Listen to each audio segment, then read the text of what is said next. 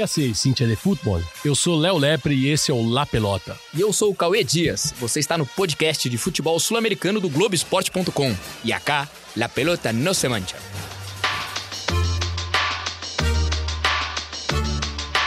Yo me equivoqué y pagué. Pero. La pelota no, la pelota no se mancha. Abreu tiró.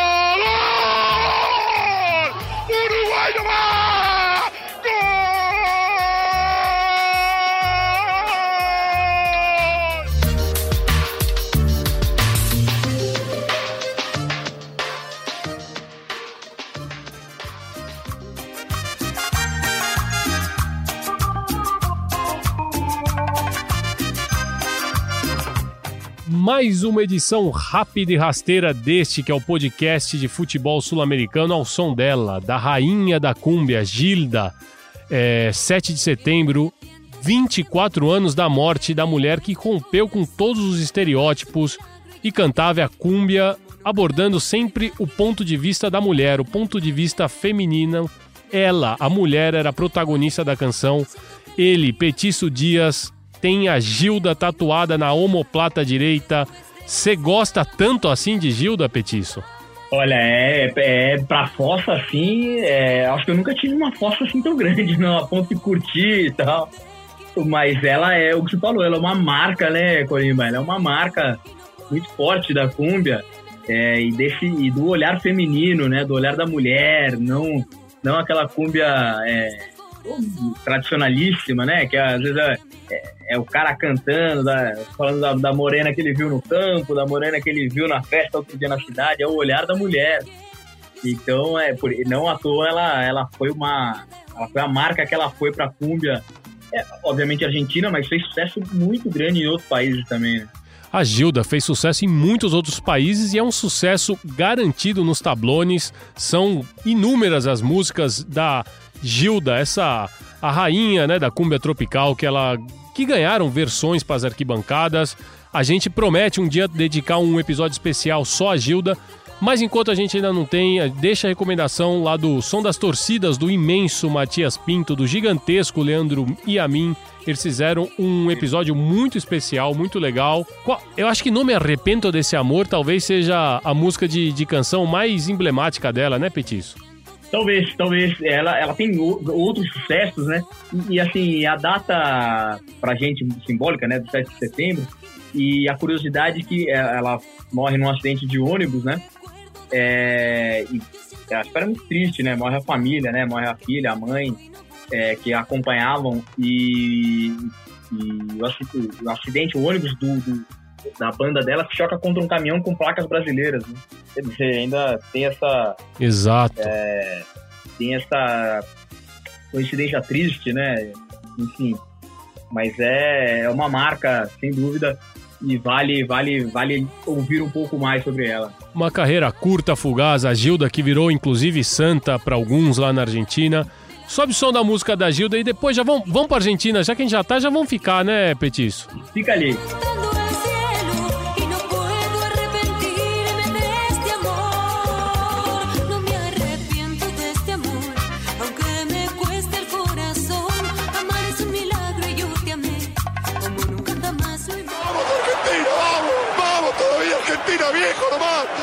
Carajo! Petiço, nessa nossa volta aí para passar um panorama geral de como estão os grupos da Libertadores, como estão os rivais dos brasileiros, a gente chega ao grupo D, o grupo do São Paulo, que tem o River Plate, inclusive, que é o próximo rival que vai visitar aqui o Morumbi nessa retomada de La Copa e o River que perdeu jogadores importantes, né? Tá perdendo jogadores importantes, mas que pelo menos diferentemente do rival do Boca Juniors, só teve um caso de coronavírus no plantel e é de um do Ezequiel Centurion, que é o terceiro, quarto goleiro do River Plate.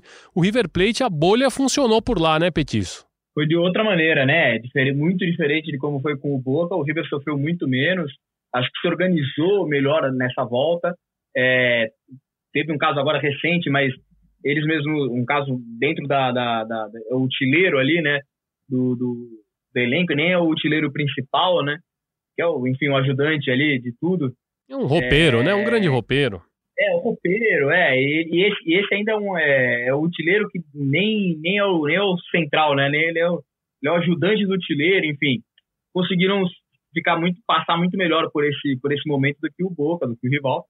É, e, e embora tenha tido perdas aí, a gente chegou a falar isso em outras edições, né? Do Humphrey Quinteiros, do Humphrey Quinteiro e do e Natis Coco, é, você vê que o River não perdeu boa parte da base dele, né? Perdeu uma ou outra peça, mas a base, a base montada pelo Gallardo, que muitas vezes teve que reconstruir o River é, ao longo de temporadas, é, e sempre com sucesso, né? E sempre muito bem. Mas eu acho que ele teve, ele perdeu menos do que, do que em outros momentos em que ele teve que reconstruir a equipe. é, a casa estava mais destruída do que, do que nesse momento. Boca Juniors, inclusive, já que a gente falou que no nosso último podcast os números eram de 18 jogadores é, atualizados, os números agora são 22 jogadores contagiados pelo novo coronavírus. É, são dois times completos. O que, que aconteceu naquela bolha lá do Boca Juniors, Petiço? Você tem a resposta? É um coletivo, dá para fazer um coletivo entre os dois times. né? Dá para fazer um coletivo. Que situação do Boca Juniors e não tem, já avisou, não adianta, não tem nem como pedir para para adiar o jogo do dia 17, vai visitar o Libertar lá no Paraguai. E o curioso é isso, né? Você não pode nem pedir para adiar, você não pode, a Comebol não abre essa janela, tem que jogar de qualquer forma. E o River Plate vai vir jogar aqui em São Paulo, não por causa de coronavírus, mas o Lucas Prato tá fora, Petiço. Sim, machucado, né? É, ele segue, ele, ele vem enfrentando muitos problemas é, é, físicos nos últimos tempos, é, dessa vez é um estiramento muscular. E, e aí, assim, a, é, a torcida do River, que, que o tem sempre em boa conta, né? É, mas começa a se questionar um pouco sobre o uso dele, né? Ele, ele tem sido muito pouco é, útil nessa temporada ao clube, né? Pouco útil, ele que tá mais de um ano sem marcar, ele que foi a contratação mais cara da história do River Plate, comprado curiosamente do próprio São Paulo, mas que os torcedores do Micho dizem que já valeu todo o investimento pelo que ele fez na final ou nas finais, né, da Libertadores. Não, não, é. Por isso que eu digo, é, eu disse muito sobre esses últimos tempos dele, né? Não sobre. Desde, desde a chegada dele, claramente o retorno se, se, se deu, né? Foi, tá pago, como diriam. Tá pago. modernos. Exato, tá pago. Mas, o, mas eu acho que dos últimos tempos ele, ele é, deixou a desejar, enfim, não conseguiu ter uma sequência.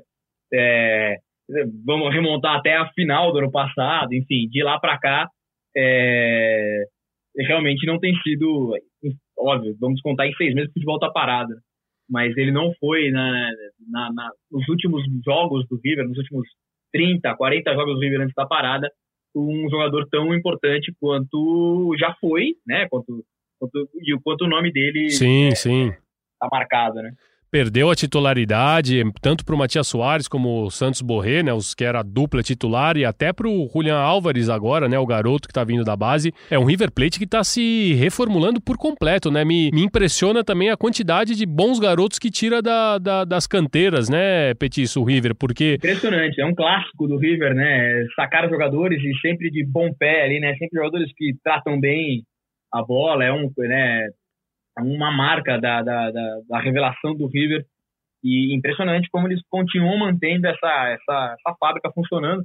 Eu acho que, claro, com, com o sucesso dos últimos anos, é, talvez os jogadores tenham possam é, chegar ao time principal num momento menos conturbado, que dá um pouco mais de tranquilidade para quem está chegando mas ao mesmo tempo você chegar num time vencedor é muito mais complicado, você abrir espaços, né? E um time que, que, que vence, que, que tem conquistado títulos, também é, se torna mais complicado para quem sobe da- das categorias de base.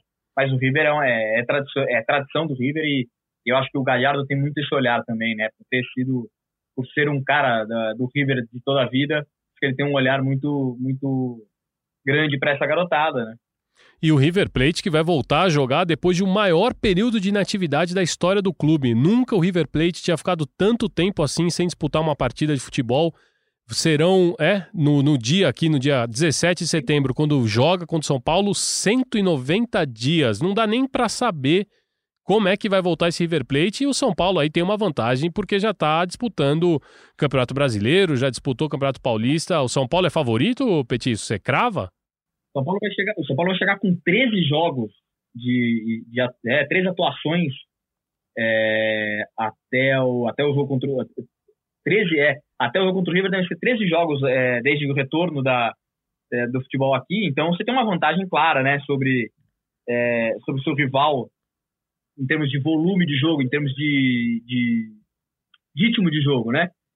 Então, acho que o São Paulo leva uma vantagem por, por sim estar aí, por voltar agora, a, por enfrentar um River que, que vai ter no máximo treinado, embora é o que a gente falou, tenha passado bem pela bolha, sem grandes problemas, mas no máximo treinou, né? E os outros dois clubes do grupo D são o equatoriano, a LDU de Quito, né, que vem bem no campeonato local, está inclusive liderando, e a gente já falou do técnico deles, hein, Petiço? Pablo Repeto, todo mundo fala desse Independente Del Valle, que está sendo bem conduzido pelo Miguel Ángel Ramírez, mas começou com ele lá atrás. Você, você é um fã do, do Repeto? Eu você sou. fala que foi ele que fez, que o Ramírez só surfa na onda dele, mas eu, eu acho que em parte é verdade. Acho que você tem.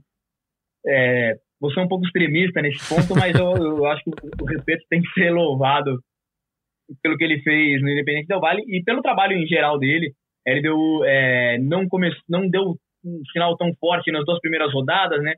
É, embora tenha vencido um River totalmente desfigurado em Quito, o jogo aqui em São Paulo contra o São Paulo foi bem fraco, né? Foi praticamente não jogou, mas é, eu acho que ela ela volta com uma, é, melhor, em um melhor momento também, vai ter um pouco de vantagem em relação ao River. Então, eu acho que, e, e, certamente em relação ao outro time do grupo, porque o Binacional, sem poder jogar em casa, com, com é, que era a grande força dele, sem o treinador, né? Trocou o treinador agora. Enfim, eu acho que a, a briga talvez vá se restringir um pouco mais aos três times, né? São Paulo, River e LDU devem, devem manter a briga pelas duas vagas aí. É isso, você disse bem, o Binacional não vai poder jogar em Juliaca, vai ter que receber a LDU em Lima e depois também vai fazer o jogo contra o River Plate em Lima, ou seja, só o São Paulo saiu perdendo nessa história. É, porque jogar lá em Juliaca que é complicadíssimo, né? Por, pela logística e pela altitude, é, deixa de ser um fator, né? Até por, talvez ele deu um pouco mais acostumada pela altitude, mas ainda assim você teria todo o fator da logística, de chegar numa cidade mais complicada, né? De, de, de acesso mas, enfim, é, é, acho que pelo menos está de volta o torneio, é, é, é assim que é para ser. E nesse ponto aí, a LDU talvez, é, certamente também vai equilibrar essa briga com o São Paulo e River. Petiço, e ainda sobre a Argentina, só para a gente não deixar passar, adiaram novamente a volta do futebol lá, né? Estava previsto para voltar agora, neste mês de setembro, mas não vai ser assim. É, a Argentina se preocupa é, com essa uma, uma, uma onda para a gente, olhando daqui, quase tardia, né, do, do coronavírus, à medida em que as, é, houve a reabertura no país, os casos voltaram a crescer, então acho que todo, é, todo governo, enfim, toda a sociedade se, se assustou novamente e isso fez com que é, tivesse que esperar um pouco mais esse retorno. É, acho que é até pelo que a gente viu nos, nos times, né? A gente estava falando sobre o caso do Boca, enfim, Acho que é, foi uma medida, foi uma medida inteligente, uma medida sensata, mas prejudica um pouco mais, claro, quem está disputando torneios internacionais. A Argentina, que só para dar dados, né, que vinha controlando bem a pandemia, já superou os 500 mil é, infectados e tem 12 mil, mais de 12 mil mortos. Então é um choque, né? Porque parece que vinha fazendo as coisas bem e agora meio que deu uma desandada lá, né? E a gente, com o olhar daqui, claro que os números parecem pequenos, né? Infelizmente, comparados aos números daqui, mas a gente vê que alguns debates é, foram criando isso, né? Já que vamos olhar para a sociedade argentina, alguns debates é, negacionismos e tudo, e tudo isso foi levando a, uma, a um outro momento, né? É, as pessoas não entenderem a gravidade das circunstâncias. Muito bem, Petiço, vamos cruzar a cordilheira, assim como fez São Martin, e vamos para a costa do Pacífico? Dá para cruzar vendo belas paisagens. Vamos ao Chile.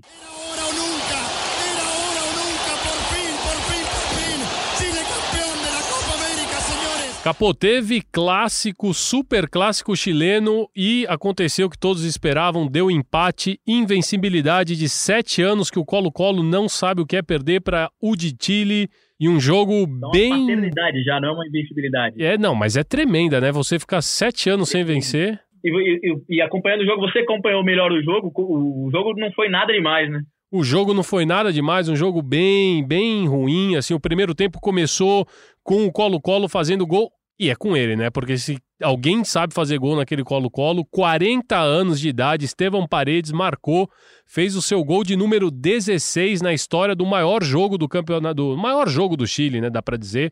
É, Duelo, claro, maior clássico. o maior clássico, o interminável Estevão Paredes, ele empatou no, na, na tabela histórica ali dos maiores goleadores deste clássico, chegou aos mesmos 16 gols que Carlos Campos anotou, e era um feito que já durava 54 anos. Eu não sei se agora o Paredes tem caixa para jogar mais algum aí e ultrapassar seu máximo artilheiro. Acho que tem, né, Capo? Tem, tem, tem. Isso que eu falar. Se for por, por caixa, por longevidade, dá pra, dá pra apostar. E ele, é, assim, é o que você falou, e ele não só é interminável, como ele é onipresente, né? Ele tá na, na discussão sobre volta ao futebol, tá na discussão sobre. É, tá no lançamento do, do campeonato, tá no, tá no jogo principal, faz gol no jogo principal, ele tá em todos os lugares também. É, é realmente um personagem, talvez hoje o principal personagem do, do, do futebol chileno, né? Em atividade no futebol chileno. um a um, sete anos sem ganhar. A U Chile não sabe o que é vencer o Colo-Colo e o próximo jogo vai ser no Monumental Davi Arellano. Bem difícil que as coisas mudem. Quem lidera o campeonato por lá é a Universidade Católica de Ariel Holan, que volta e meia também soa aqui, hein? Como gostam de falar do Miguel Ramírez e do Ariel Holan, hein? Outro que você persegue, outro que você persegue, Roland. Ô, louco, mas sempre tem que lembrar deles. Não tem nenhum outro aí, ô Petis. Não é possível. Eu até gosto do Ariel Holan, mas eu acho que não é tudo isso também, né? É, ele fez, ele teve um trabalho assim, acho que a história ajuda um pouco, né? Toda a história de vida dele ajuda a criar a lenda, né? A- enfim, a criar a lenda, a reforçar é, as- os elogios a ele. É o treinador que veio de outro esporte, né? Veio do alto sobre a grama, é, foi campeão com o Independente aqui no Brasil. Acho que tudo isso vai, vai reforçando e tem bons trabalhos, mas também deixou muito a desejar nos outros trabalhos, né?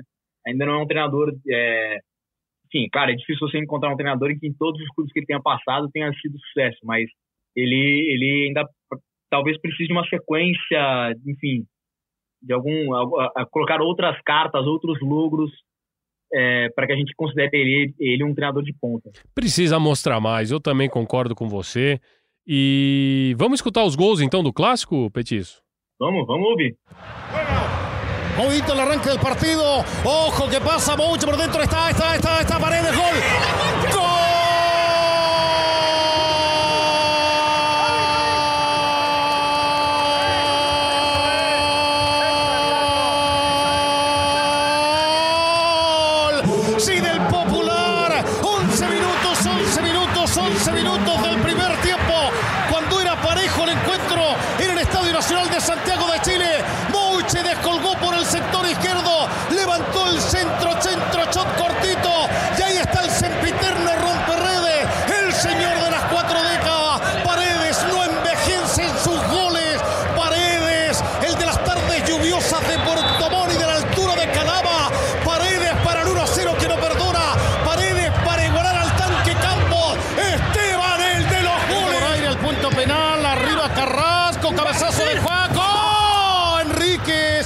Ojo que la pelota no se ha ido. Le va a quedar a Walter. El rebote en Insaurral de media mano. Acá está el buldo.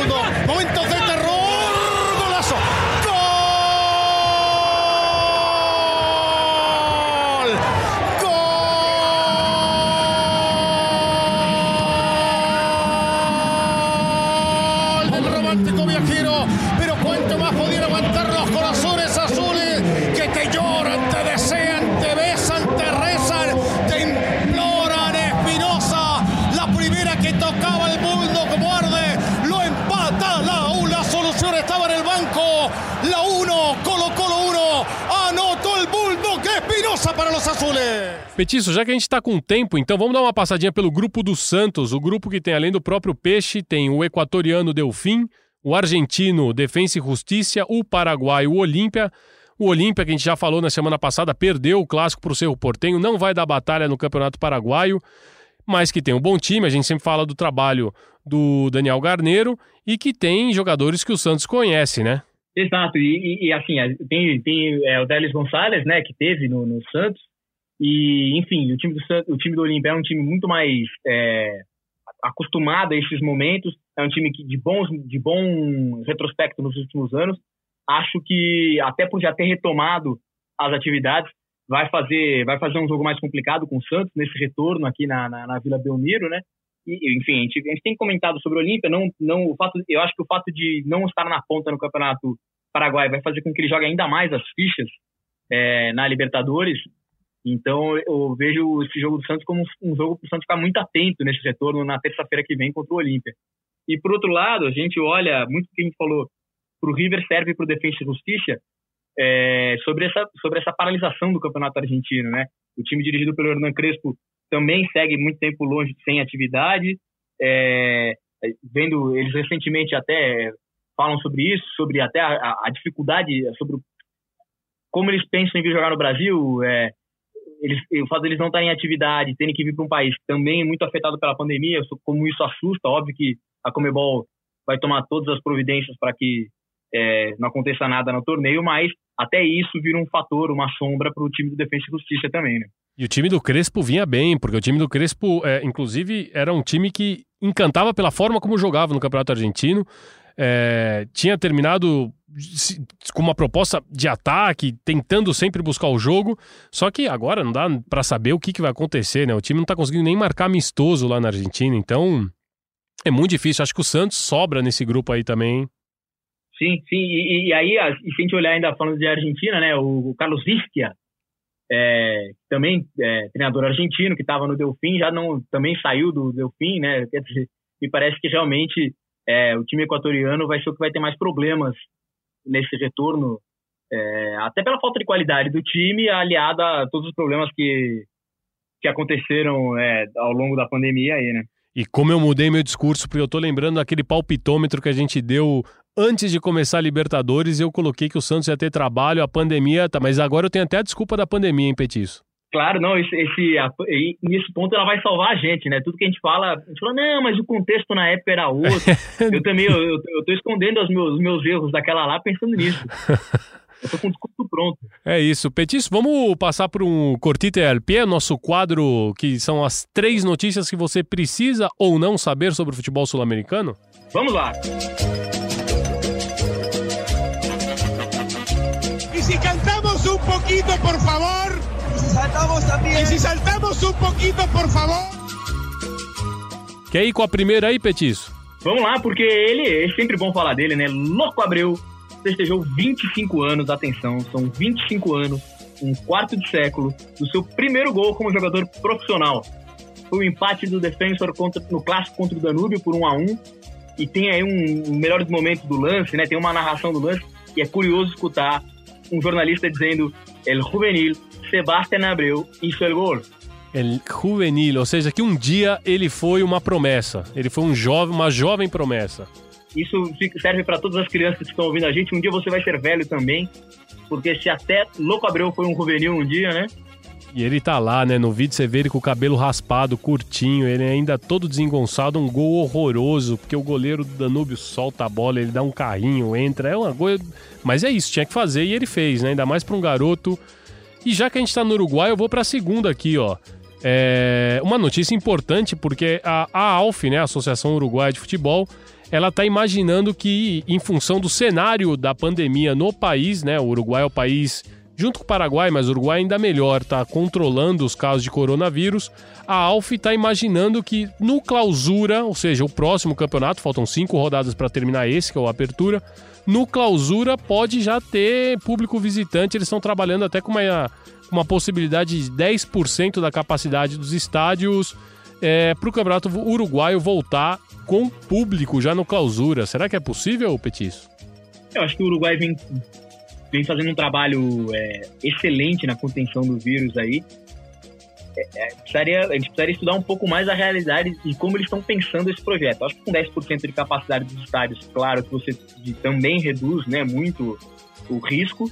É, me parece que, assim, dentro de, todas as realidades, esse talvez tenha sido o projeto mais é, palpável, né? mais realizável de que a gente viu de, de retorno de torcidas no continente. A gente vê falar aqui no Brasil é muito cedo. Na Argentina nem campeonato tá tendo, né? É, então a gente olha, quando a gente olha para os principais é, modelos, os principais mercados do futebol sul-americano, eu acho que talvez seja a, a proposta mais aceitável até agora. Um país que tem conseguido controlar bem e só 10%, da- 10 da capacidade dos estádios.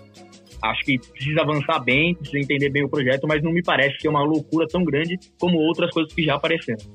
Você tem a terceira engatilhada, Petiço? Está comigo aqui que é o Galo, o Atlético Mineiro, sondou a contratação do colombiano Villa, que está encostado no Boca Juniors por conta dos problemas com a justiça argentina. Ele é investigado por uma denúncia de violência de gênero e a diretoria do Boca, né, o conselho do Boca, numa decisão muito é, alimentada pelo Riquelme, decidiu afastar o meia, meia atacante, até que tudo seja esclarecido. O colombiano, obviamente, ficou insatisfeito, comunicou que quer sair do clube e aí recebeu, recebeu uma sondagem do Atlético Mineiro, né? Treinado pelo Sampaoli, já com muitos jogadores sul-americanos. O curioso, no caso, é que a resposta enviada pelo Boca foi um documento cheio de erros ortográficos, o que chegou a levantar até a suspeita sobre a veracidade do documento. É, eu, eu cheguei a ver esse documento assim, e são erros, é, erros bem primários, assim, de, de, de ortografia, gramaticais, erros de. O conserro eles trocam, né? O, o, o, o, S pelo C. É uma coisa meio, meio que não dá meio que pra acreditar que aquilo partiu de um clube de futebol profissional do tamanho do Boca Juniors, Petiço. E não dá nem pra culpar o corretor, né? Não dá nem pra culpar o corretor, né? Um corretor ali. Não, foi meio bizarro, mas é. Claro, o Vija ele tá sendo investigado e por uma acusação gravíssima de, de violência de gênero. É, mas é, Contra, contra a mulher, né? Contra a mulher, contra a namorada, se eu não, não sei qual que é o estado civil do Vija, Exato, exato. mas ele ele era um jogador que dentro de campo te agradava ou você acha que não cabe aqui no futebol brasileiro? Ele, ele, ele- ele teve um momento muito bom. Teve um momento bom. Logo na chegada já me impressionou. É, depois caiu de rendimento, chegou quase, né? Ficou muito tempo. É, parecia que tinha sido uma coisa. Eu falei, pô, acho que me enganei com ele. Mas é, recentemente ele tinha recuperado muito bem a forma, né? Acho que ele vinha, é, ele vinha sendo um cara importante. É, claro que cabe no futebol brasileiro, mas eu acho que é importante que isso não seja uma fuga do lugar onde ele está tendo que responder por problemas, né? Acho Exatamente. que eu acho que esse é o ponto principal. É nesse caso aí o, o, o que é esportivo talvez fique em segundo plano. Acho que é importante ele resolver essa situação para, enfim, poder avançar com as negociações e tudo. Mas se a gente olhar campo, sim, é um- é, eu acho que ele vem vem bem no futebol brasileiro. É isso, passamos rapidamente pelo Cortita e Alpie, chegamos ao final deste, que foi o episódio número 24 do nosso La Pelota no Semantia. É o episódio, o quarto episódio nesse nosso formato mais curto. É, lembrando que vocês podem escutar o, o episódio da semana passada, que é um episódio com a entrevista com o Hernan Cassiari, e a gente já tá tentando o, a, o outro lado dessa moeda do Hernan Cassiari, né, Petiço? O cara que você gosta Exato, muito. exato, outra marca. né? Que a, a gente chega a conversar sobre isso com o Cassiari e nós vamos, nós vamos em busca de ouvir o, entre aspas, rival dele. Eles são muito amigos, mas vale. va- Acho que fica, fica boa essa lenda do, do duelo entre Hernan Cassiari e Eduardo Satieri. É, vamos terminar então com esse sobe-som aí, mais uma homenagem a ela, a Gilda, grande rainha da cúmbia tropical, a uma das grandes compositoras dos tablones. É, lembrando que você encontra o La Pelota no ge.globo barra podcasts e também no seu tocador favorito de podcasts. Pode ser na Apple Podcasts, no Google Podcasts, no Pocket Cast ou no Spotify. E, a- ó, e vale lembrar, né? Assine e siga o nosso programa no seu tocador, porque sempre que a gente tiver um episódio novo, ele vai aparecer para você. O La Pelota, La Pelota no Semantia, tem a edição do Leonardo Bianchi, o Virrei, e a coordenação do Rafael Barros e do André Amaral. Até a semana que vem, Capô! Até, até, Colimba!